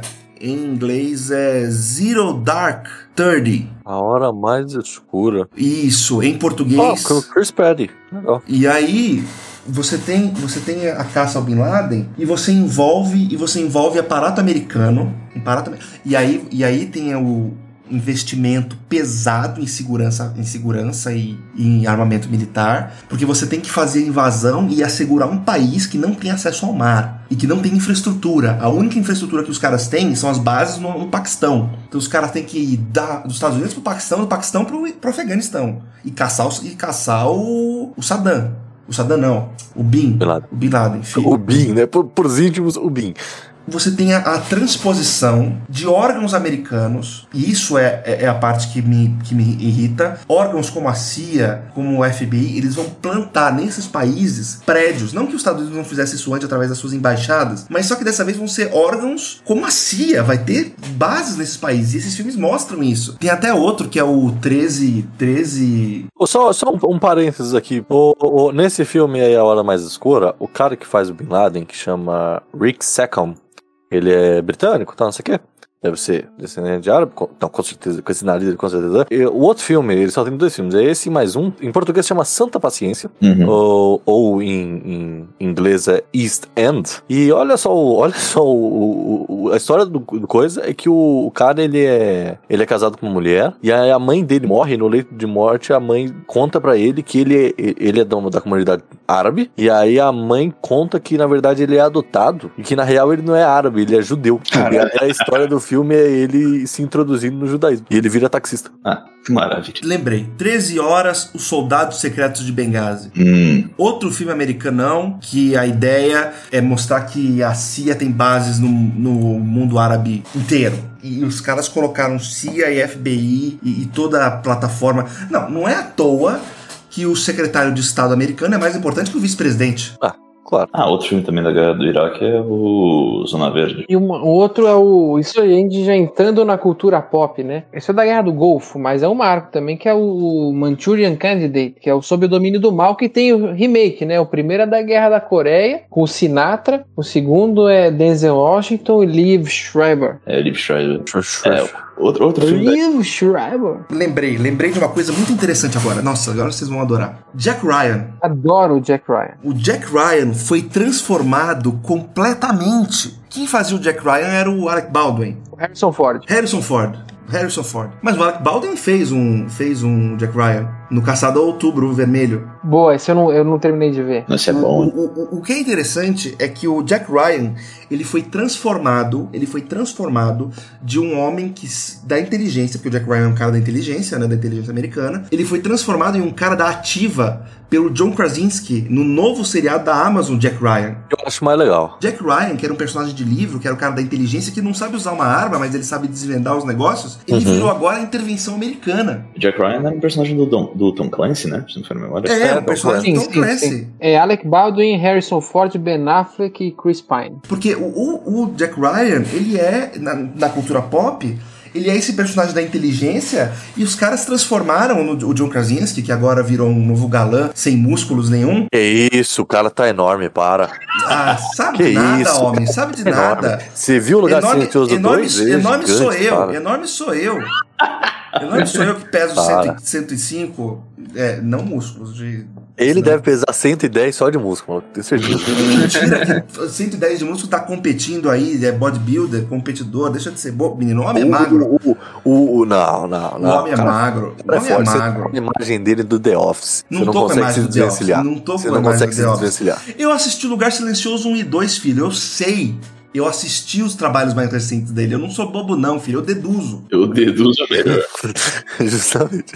Eu deduzo. Tá aí. E aí eles transformaram o Jack Ryan num cara da ativa que anda de helicóptero com uma M16 e atira em colombiano, em venezuelano. colombiano, exatamente. É absurdo, é absurdo. E isso é a cultura pop americana, que- e a gente já falou de cultura pop aqui pra cacete. A quantidade de filmes americanos que a gente falou aqui de patriotismo é enorme. Eu acho que os Estados Unidos conseguiu ter um, um quase lucro com relação à produção americana baseada no 11 de setembro e na É um nicho, é um, Guerra Terror é um nicho, é um nicho cinematográfico, Guerra ao Terror. Existe, devia existir esse, esse, esse tema, esse tema de filme, né? Essa, essa categoria, Guerra ao Terror. Vamos ver o quê? Filme de ação? Não, filme de guerra. É filme de Guerra Terror. Tem até aquele filme que eu acho muito louco também, que ele chama justamente o Guerra Terror, né? É, sim, a gente comentou. sim. O Antibombas, né? Sim, isso. Ele é do Esquadrão Antibombas. É incrível, é incrível, gente. É incrível. E tudo, tudo coloca. Ai, eu não gosto desse reducionismo, mas tudo coloca os Estados Unidos como vencedor. Como a pátria, a democracia liberal. Ah, ah meu Deus. Ah. Eu- Se tem uma coisa que não podemos questionar do espírito americano é o seu egoísmo, certamente. Seu egoísmo, não, desculpa, seu egocentrismo. Com certeza, Deus, com certeza. The death of bin Laden marks the most significant achievement to date in our nation's effort to defeat Al Qaeda. Deixa eu fazer uma, uma pergunta aqui, que essa aqui é essa aqui, essa aqui todo mundo já era grandinho, talvez o Pedro tivesse Ah. 5 anos. Mas Ah, todo certo. mundo, todo mundo, todo mundo lembra. Todo mundo lembra que não faz tanto tempo assim. A morte do Bin Laden. Quem lembra? Quem Lembro lembra? Perfeitamente, perfeitamente. Não, mas vocês estavam vendo na hora? Tava vendo na TV, Na irmão. hora. Eu Na tava vendo hora. também. Eu tava vendo na TV também. Foi de noite isso, eu tava vendo tipo Foi de de- madrugada. Tava passando filme na Madrugada. Globo. É, eu tava tipo vendo, tá ligado? Eu Aí, aí, aí, passando. aí, tipo, plantão. É, bota a música aí, Jabô. que. Esse plantão, quando toca, a gente sabe que dá merda. Toda vez que tem plantão, quando teve Torre Gêmeas também teve plantão. Também. Teve. Teve plantão. Eu lembro, eu lembro. Vocês não lembram de porra, lembro que na Torre Gêmeas você era criança. Eu lembro que eu tinha 4 anos. E essa história do. A, a- é um produto, a Guerra ao Terror, do início ao fim. Você tinha filmagens da operação vista pelo Obama. O Obama vendo a operação, o pessoal mostrando o Obama na sala de operações. É, você vê, né? É, é assim, é, uma, é, um, é um produto isso. É, Quando teve a morte do Bin Laden, não foi uma comoção tão grande assim, na verdade, eu acho. Pelo menos não pra nós. Muitos desacreditaram. Não, mas eu te acredito até hoje, mano. Tem algumas coisas pra ser colocadas. Primeiro que, na hora imediata, nem todo mundo viu, porque era de madrugada, só quem tava vendo o filme que tava passando agora, que eu não consigo me lembrar Eu não que lembro filme se era tão de madrugada, mano. Não, mas era começo da madrugada, era tipo meia-noite e uma, assim. É, então, era. por Era aí. começo ali. Devia estar passando, tipo, aquela, aquele lá de domingo, né? Devia ser domingo, se não me engano. Não, era era, acho que era sábado. Era domingo.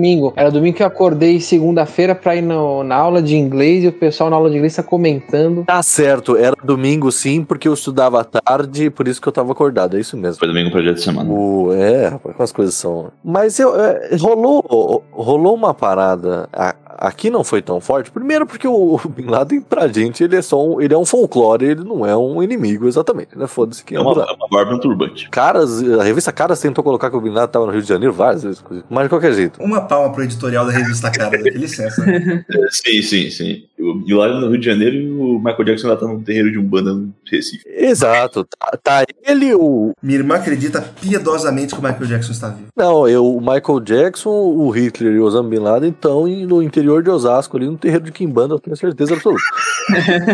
Osasco não, irmão. É que essas figuras você encontra ali no Mato Grosso do Sul. É verdade. Verdade. Mas, mas de qualquer forma. Varginha, né? É, é, eles vão ter.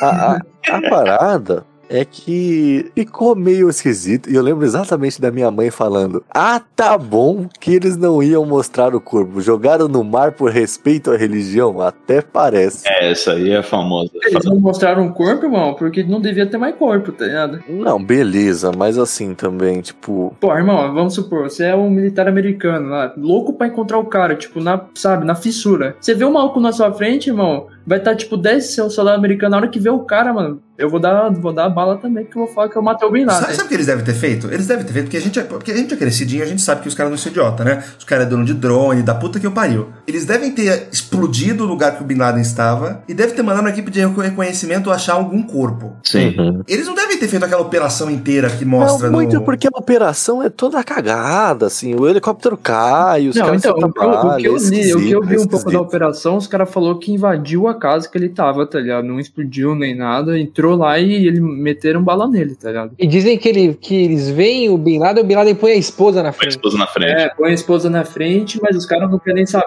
mete bala e é isso, tá ligado? É, dá pintar um cara de miss hoje. Mas faz sentido essa, essa justificativa do ah, a gente teve que jogar ele no mar por respeito à religião, etc. e tal? Acho que, é, acho que aí os caras tava cagando e andando também, tá ligado? Eu também acho. Eu acho que eles estavam cagando e andando. Os caras não quis mostrar o. Acho que os caras não quis mostrar o corpo porque não deve ter, tipo, mais corpo pra mostrar, irmão. Tanta bala que deve ter ficado, tá ligado? E é muito doido que depois saíram as, as filmagens. O cara, ele ficava assistindo Chaves lá. Ele adorava Chaves, muito doido.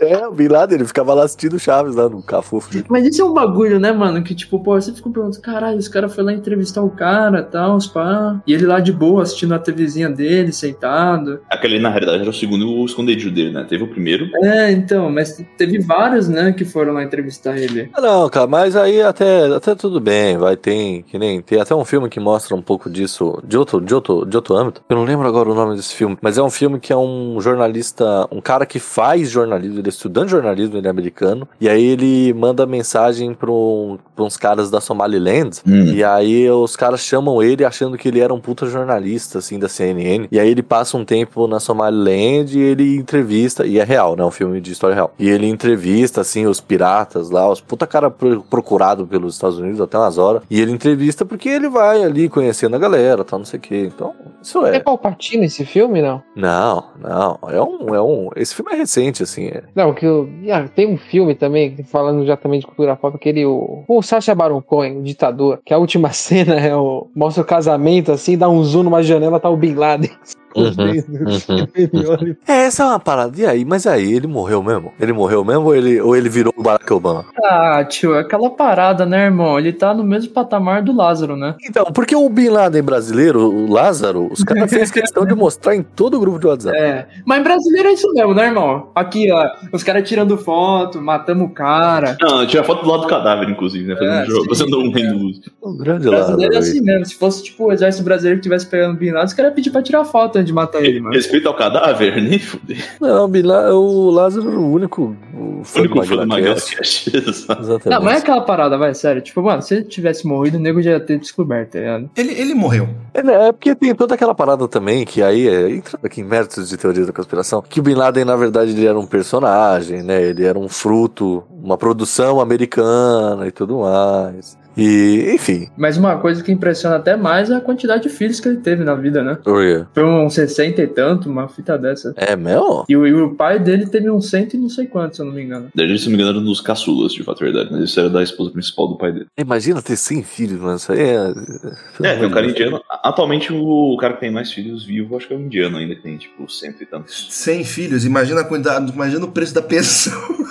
pensão que paga. Puta que pariu. Oh, mas realmente, eu tava vendo as coisas do Bin Laden aqui, vendo foto dele. Realmente ele foi o vilão da minha infância. Ele foi o vilão da sua infância? Um dos. O vilão da minha infância, meu pai. Meu, nossa, porque meu pai não calava a boca de Nem falar das vilãs de novela, né? É, é, foi o, o Fernandinho Beiramar. Vocês tocaram num ponto muito importante. Porque quando o Bin Laden morreu, independente se ele morreu ou não, enfim, Sim, quando sim. ele morreu, e a imagem que se foi passada, eu lembro perfeitamente disso, é que o mundo agora tinha paz. É, O inimigo número um foi exterminado. Acabou, acabou. Nós, nós novamente, os Estados Unidos venceu, acabou com o inimigo. A paz vai voltar a reinar. E poucos anos depois, o que que acontece? Guerra civil na, na Síria, na, no na Líbia, etc e tal.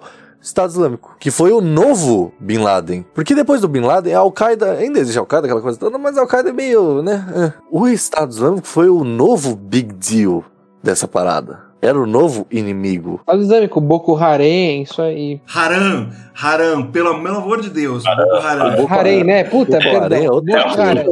Harem é outra história. O- mas no. Perdão, Boko Mas, Haram. Cara, o, o Boko Haram ele ainda tá lá na Nigéria, esses países que ninguém liga. O Estado Islâmico ele era composto por europeus. É, o Boko Haram é mais ou menos o que o Talibã é pro, pro Afeganistão, né? É, Algo de certa muito mais maneira. local. De certa maneira, sim. eles nunca vão ter autoridade pra virar o Boko Halal, mas isso eu Ha, ha, ha, eu entendi a piada. Ha, eu entendi a piada. Você sabe a piada? Você sabe entender Eu a piada? Eu sei. Não. Não, porque vocês não sabem árabe. Você tem que explicar a piada não é boa. É. Exatamente. Mas, a, a- mas, cara, o Estado Islâmico ele é até muito diferente, porque ele era composto justamente por. Que nem a Al-Qaeda ela é composta por palestinos, aí tem os árabes lá, é uns caras assim. O Estado Islâmico ele tava recrutando gente, mundo afora, Europa. O o Estado Islâmico é. outro- entrando em outro assunto, outras águas, né? Mas é, isso é importante falar. O Estado Islâmico tem muita relação com a questão de coloni- das colonizações e das imigrações. Você tem que ver da seguinte forma: tem até um filme belga chamado O Jovem. O Jovem, sei lá das quantas, que fala muito bem disso. É, o Jovem Ahmed. Hum, sim. O que acontece é o seguinte: você tem os imigrantes das ex-colônias francesas, principalmente no mundo árabe, no norte da África, né? E você tem a Índia e o Paquistão na Inglaterra. Você tem toda essa galera indo para os Estados Unidos. Indo para os Estados Unidos, não, indo para a França e para Pra Inglaterra. E aí tem os filhos desses imigrantes que são cidadãos europeus, né? São vistos como cidadãos de segunda classe. E não se reconhecem como franceses, nem como ingleses. Sim. Porque o nacionalismo fala que inglês e, e francês é quem é branco, não quem é moreno ou barbudo. Então quem que dá pra esses caras? a- a- quem que fala nós somos a sua casa? Os, os jihadistas, o, o, o- Estado Islâmico, o Estado Islâmico, o Daesh, o ISIS fala "Nó- nós nós acolhemos vocês, vocês que não sabem de onde vocês vieram, nós vocês vieram daqui, ó, desse mundo. Esse é o mundo verdadeiro. Você tem que voltar pra cá. É uma questão de retorno. Olha que loucura. O Estado Islâmico causa, a guerra na Síria, a guerra na Líbia, causa o displacement, causa a, a, a, a, a diáspora síria, né? E a diáspora libanesa. Eles refugiados. E a crise dos refugiados. E aí você tem, dentro desses países, eles entrando na Europa. E a Europa falando, vamos fechar as portas, vamos fechar as portas, vamos fechar a porta. Eles não são europeus, eles não são europeus, eles são europeus. A segunda, a terceira geração dos, dos, dos imigrados fala, tá bom, não sou europeu, vou lá lutar com os caras. É, é, é, é, é tudo uma roda, cara. É tudo conecta, tá tudo conectado. Eu lembro perfeitamente na época do. A época devia ser assim, 2016, talvez 2015, vai. Hum. A Merkel, toda opinião da Merkel é a mesma coisa, né? Nós temos que ver isso aí. Toda vez a Merkel fala a mesma coisa, nós temos que ver isso aí. E, o- e ela disse isso, né? Nós temos que ver isso aí. Ela falou. É, pra gente. O, o- ela, ela querendo explicar qual que é o verdadeiro problema do Estado Islâmico, né? Na época que tava bombando, assim. Nossa, O, na época que o Estado Islâmico tava em alta, né? O, tava na moda. É, ela dizendo, a gente não tem que ir lá derrotá-los militarmente. A nossa posição tem que ser impedir que os nossos jovens vão pra lá. Pra você ver, assim, essa, essa tamanha era realmente a massa e, e a de articulação, assim, tal, que, que teve nessa galera que tava na Europa. é meio inédito nesse sentido, né? Porque antes, assim, o problema estava sempre lá. Agora o problema tá aqui também. É doido isso. O problema, os problemas estão na questão de identidade. Aí são questões de identidade. Ab- Abdel Malek Sayad, o livro do Abdel Malek Sayad, né? Quando ele fala de migração e identidade. A segunda, a terceira geração, se elas não forem integradas, se elas não forem integradas, elas vão falar que o lugar delas é, é onde os pais estavam. Porque eles não vão se reconhecer nem como, nem como franceses e não vão se reconhecer como, como imigrantes, como, como dos seus países de origem. Tem questão de identidade. Não- e, e o, o Estado Islâmico extrapola, extrapolou demais os, os, os, os níveis da brutalidade, né? Porque os caras decepavam gente ao vivo, né? E Aqueles vídeos, vocês lembram? Todo mundo É, viu, todo mundo viu. O jornalista cortando ele- cabeça, ele- eles matavam os coptas, eles matavam os coptas, Coptas, é. Coitados, é, coitados dos egípcios. E também todo o apagamento histórico deles, né? É, não, sem falar que eles estavam querendo recuperar uma coisa que é completamente absurda. Que no Islã, no Islã, existe sempre essa coisa do califado, né? É, o califado é meio mítico na história do Islã, porque todo mundo fala: ah, caiu o império do Islã, nós já fomos grandes, precisamos re- resgatar essa, essa grandeza. O que que é resgatar essa grandeza? É voltar na época que tinha califado. Por quê? Porque nós lá éramos puros de religião e grandeza. Pra quem estuda Oriente, quem estuda história do Islã, isso é básico, né? É, Tá muito claro pra gente. E é muito claro que o, que o, Estado Islâmico estava fazendo não era resgatar califado porra nenhuma. Resgatar a pureza da primeira comunidade de crentes, nem a grandeza do Estado do, do primeiro Estado Islâmico, né? E o conceito de Estado, o conceito de Estado Islâmico não existia quando existiu o califado. Quem cria o conceito de Estado Islâmico é o, é o Rashid Rida, nos anos 40, 30, 40. É o Rashid Rida que cria essa porra dessa questão. E aí vem o Said Qutb, que leva isso à enésima potência no Egito também. E ele é até preso pelo, pelo Nasser. Pra est- Pra estudar essa galera tem que estudar muita coisa, né? E o Estado Islâmico, ele prega, ele prega, ele prega ódio. Eu fico incomodado de falar, porque o cara prega, os caras pregam maldade, sabe? O Deus deles, o Deus deles se chama petróleo, se chama dinheiro. Eu, eu choro, porque eu sou muito emotivo, né? Quem não me conhece. Mas assim, eu, eu, fi- eu fiz história porque eu acho que história é o que nos une. E quando os caras destruíram Palmira e destruíram os museus de Erbil, os museus de Mossul, as mesquitas, eles estão destruindo parte da minha história também. Eles estão. Eu, eu sou humano, eu faço parte. Não existe raça nem nada, existe humano. E, e aquela história é minha. Os sumérios, os babilônicos, os, a Palmira, é minha história. Então eles estão destruindo o que é meu também, é meu legado. Então isso me marcou muito, a destruição, porque eles falam, ah, não, porque nós somos iconoclastas e, e Deus não permite imagens. Iconoclastia é uma coisa que se debate desde a época de Bizâncio, desde a época de, de Cristo, desde a época de sempre. Sim, sim. Vocês não sabem o que é o debate iconoclasta, eu queria falar pro Estado Islâmico. Vocês, vocês destruírem isso daí é só vandalismo. É, é- é- vocês estão apagando a minha história e a história de vocês. The death of bin Laden marks the most significant achievement to date in our nation's effort to defeat Al Qaeda. Bom, para chegarmos nos finalmente, queria falar da situação nos, nos âmbitos mais recentes das coisas, né? Que muita coisa rolou esse ano, só muita coisa rolou, né? Além da pandemia, etc. O mundo continuou independente da pandemia. E, cara, o Trump derrotou o Shazam? Caralho. Tá bom. Joguei essa pergunta na mesa. Tá bom, tá bom. Acontece hoje é um nas minhas considerações finais já é um talvez um baque dos Estados Unidos do mundo que acreditou no conto do Joe Biden, José Bidê, Não só do Joe Biden, né? Zé Bideu? é, de vários outros, mas ele ele é eleito, né, e assume num clima de New Deal, com a vacinação, numa uma euforia é, a, é Rooseveltiana e agora toma um golpe arquitetado pelo Guga Chakra do Globo News, que é um cara rico da história do- que por sinal encontrei Guga Chakra passeando lá no Memorial 12 de setembro. Dei, avistei Tudo Guga conectado. Chakra. Tudo conectado. Nelson Portioli, Guga Chakra. Sabe que o Guga Chakra, o, o Guga Chakra é primo do Paulo Cogos. É, tem muita coisa aí, hein, mano. Tá tudo aí, mano. Bola na praia. Eu, eu não gosto do, do Guga Chakra. Minha mãe fala, Gu, você devia se tornar o novo do Guga Chakra. Eu não gosto do Guga Chakra. Ninguém gosta do. Ninguém gosta.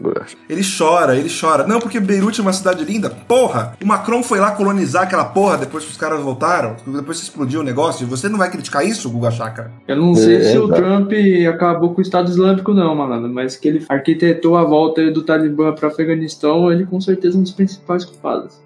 Certamente tomou alguma Ah, atitude. cara, mas tem uma questão assim que, de verdade, o, o- na questão do Joe Biden e dessa figura democrata tal, não sei o quê, quando você vê o que o Obama, o que o governo, o Obama não exatamente, né, mas o governo Obama, Sim. incluído Obama, fez na Líbia, como é que você pensa assim, que assim, é, né, é que se colocou uma retórica muito de dos bonzinhos e dos malzinhos, né, dos republicanos como esses- essas figuras que vão lá matar o- o- a galera no Oriente Médio, democratas são os pacifistas. É muita Não, moralidade. meu amigo, Mas é aquele meme, né? Tipo, que você vê o dois bombardeiros americanos, tipo, o republicano com uma bandeira LGBT, né? O republicano não, o democrata com uma bandeira LGBT, né? Tipo, Black Lives Matter, não sei o quê, e tipo, o Caindo republicano só. Nada, nada mais republicano do que um democrata. É, tipo isso, tá ligado? É incrível. Os caras têm medo do Bernie Sanders e o Bernie Sanders é social-democrata. Eu fico, cara, vocês estão com medo da Não, é, social-democracia. eles, eles são eles só são mais progressistas, né, mas Sim, de fato. Algum de vocês viu qual foi a surpresa que o George Bush tinha pro dia 11 de setembro desse ano? Que ele já comentaram no Twitter que era a surpresa dele. não, o que que eu ele não fez? vi. O que, que ele fez? Não, também não sei, tô perguntando pra você. Ah, Pitts, é, flopou, flopou, flopou. Foi mal, foi mal, foi mal, Jorge, eu não vi. Flopou. Perdão. Desculpa, desculpa, seu, seu Bush. É, sou o seu Bush, perdão, esqueci. A crise dos refugiados meio que já não passou, mas deu aquela estagnada e tal, né? Só que os problemas vindos agora do Afeganistão podem ser até. Talvez não sejam tão grandes, porque antes a situação era em mais lugares, etc. e tal, até um pouco pior. A repercussão internacional vindo do Afeganistão tá, tá muito similar, para não falar que tá maior. Aquela cena do. do.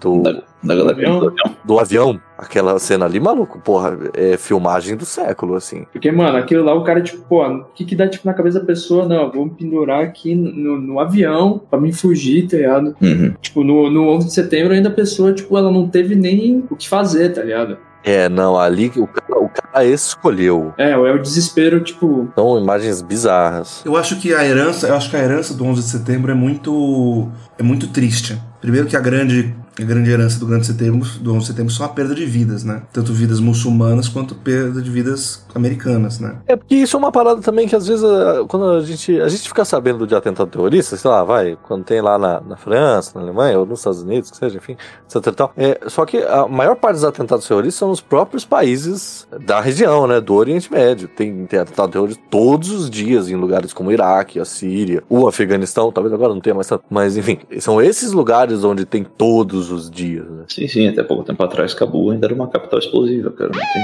Foi uma piada, né? Desculpa. Essa piadinha medíocre. Ela já foi feita algumas vezes no programa. Eu, É verdade, a capital, a Cabul é uma capital que.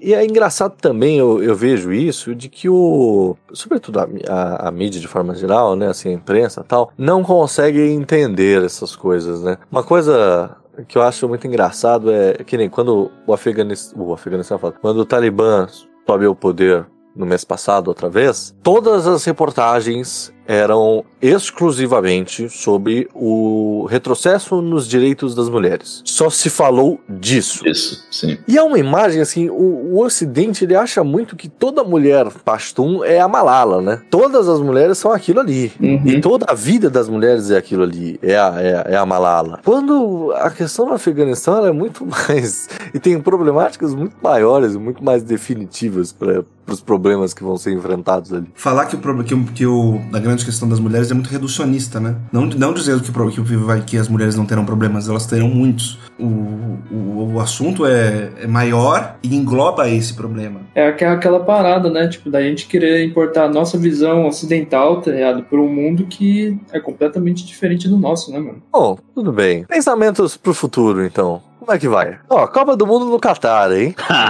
Ali do Essa eu lado. quero ver, essa eu quero Ah, ver. cara, eu vou te falar, mano. Se o Brasil ganhar a Copa, certamente a paz mundial vem, tio. Sim, Vai vai sim. ser finalmente uma união Sim. entre Brasil e Egito. Exatamente. Exatamente. Já que o Pelé uma vez já conseguiu pa- parar uma guerra, irmão. O Brasil- Neymar consegue também. O Neymar. Neymar. Neymar, o, o adulto Ney vai O lá. adulto Ney. Adulto Ele nunca. Biden, Ele adulto não. Ney, Talibã, mãos, usar aqui, ó. Todo mundo fazendo toys. Imagina Exato, o, o exato. Biden com toys. Não vai Exato. ser o Neymar, não, tio. Não vai ser o Neymar, não, mano. Vai ser o Richard. Paquetá. É, não, o Neymar. Richard, é, Vai ser o Richardson, muito mais sangue bom. Piadas à parte, tem uma parada importante que é preciso ser analisada aqui pra gente até fechar de vez. Hum. usando o Afeganistão como protagonista pelo evento maior do último mês, né? Ou o evento da- do, do momento. Porque a gente tem o governo americano não entendendo o que, que ele tem que fazer. O Biden já se mostrou meio confuso. De que, como que ele. Uma hora ele fala uma coisa, outra hora ele fala outra. A gente tem uma mudança de liderança é, na Alemanha, e quem manda na União Europeia é a Alemanha, e, e- e o, o sociais-democratas que estão no poder agora podem mudar a forma, com certeza vão mudar a forma com que a Merkel entendia a política pro Oriente Médio. Você tem uma, pre- uma preponderância da China agora, que, que a, o, que o que segura o Talibã é o fato da China falar ok. Então, assim, o, o- talvez A China seja um. É o próprio Irã também, mano. O, o Irã também, ainda que o Irã tenha alguns problemas com os talibãs, mas enfim. Então, assim, a gente pode ter uma, um, um momento de política internacional voltado por Oriente Médio, voltado exclusivamente pro Talibã, mas assim também, a guerra na Síria já tá meio que se encaminhando ali pro fim, o, o, o Iêmen já está negociando acordos, pode dar errado como sempre dá, mas enfim. Existe um, um, um movimento um pouco inédito nesse teatro, né? Nesse jogo, no grande jogo. É, mas assim, por exemplo, tipo, você falou, como você comentou da China, tá ligado? A China, ela não vai, pelo menos assim, o que eu vejo, tá ligado? Ela não vai fazer grandes é, alterações da sua política externa por causa do Afeganistão que tá ali do lado, tá ligado? Tipo, ela tenta segurar mais o, o Talibã no poder de uma maneira de controlar os caras pra eles não se expandir, tá ligado? E aí não mexer, tipo, fazer uma revolta ali no interior da China, que é os caras lá, os... Uigures. É, os uigures, os tá ligado? uigures. Chamado Turquestão Oriental. Mas então eu acho que, mano, tipo, não vai ter, eh, pelo menos pra China, não vai ter grande, tipo, jogo de interesse tipo, em território afegão, até porque lá é um país que, né, não, você não tem muito o que explorar além do ópio, como a gente já tinha comentado, né? Mas assim, eu não sei como que a- as potências europeias, ou até o próprio Estados Unidos vai começar, e, e a Rússia vai começar a, a ver a questão afegã a partir de agora, tá ligado? Uhum. Não sei quais interesses vão ter lá, tá ligado? Eu acho que assim, se o Talibã não se interferir em coisas internacionais, ele fica lá. Ele só saiu justamente na, em 2000 e 2001 por causa que, né? Os caras os cara cobertou o Bin Laden, né? Sim, sim. Não, todo, todo movimento de saída do Biden agora em 2021 ele é arquitetado para direcionar a verba que estava sendo gasta lá para outro lugar.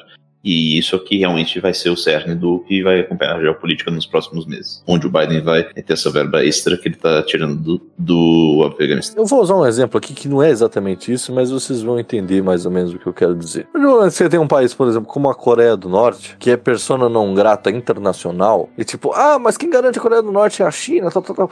Mas entre aspas também, né? Porque a China não vai botar os, os, os, os esquemas dela em jogo por causa de um país como a Coreia do Norte, que não tem nada. Mas a partir do momento que a Coreia do Norte existe, porque a Coreia do Norte não fica enchendo o saco de ninguém, só de vez em quando, e aí alguém dá um dinheiro pra eles e eles conquistam toda vez. Não, eles enviam, eles enviam o Dennis Rodman lá pra apaziguar a situação. É, Não, então. é o Seth Rogen. É, isso é fora da curva. A partir do momento que você tem um país como a Coreia do Norte existindo, e existindo muito bem, assim, tipo, né, tá ali e tal, aparece na ONU, aquela coisa toda. A partir desse momento, você pode ter um país como um, um país controlado pelo Talibã também, e ninguém liga muito, porque tá lá longe mesmo, tá na periferia da periferia, então tanto faz. Deixa a Somália tá de pé.